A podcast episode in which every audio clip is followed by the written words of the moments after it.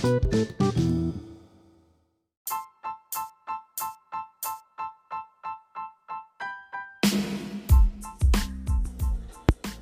mi gente, empezamos el fucking podcast este con G La Real aquí. Este es mi primer podcast. En verdad, en verdad, yo no sé lo que tengo que decir aquí ni cómo es la vuelta esta.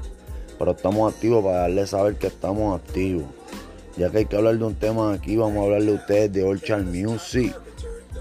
Orchard Music, para los que no saben, es Sony Entertainment. Son los dueños de Osuna, ¿verdad? Los que hicieron el, el video de enemigo oculto remix. ¿verdad? La cual yo no entiendo porque un montón de gente le han hecho remix a ese cabrón tema. Le han hecho video, le han hecho esto. Y no han tenido problema con eso. Sin embargo, Gista La Real le hizo una pelota de remix a ese tema. Bueno, que partió, partió el cabrón remix.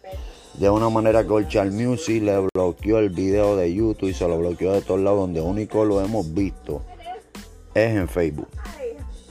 Así que mi gente, si no has visto el remix, versión Team de la Brea, de está la real.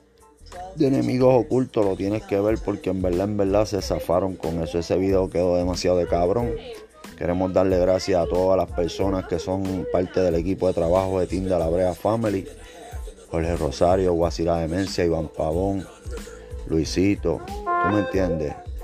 la FN, tú me entiendes, Yadier, toda esa gente que son parte de ese combo. Hay que felicitarlos, esa gente están trabajando duro, pronto los vamos a ver, mire, con los grandes ahí arriba en la estrella, porque esa gente viene desde abajo, artistas independientes que no tienen una casa disquera detrás de ellos empujándolo y vienen haciendo ruido. Hoy en día están sonando de 89 a 90 países alrededor del mundo, que son un logro, mi gente. Hay que dársela. Allí está la Real Team de la Brea. No, mi gente, para que estén pendientes.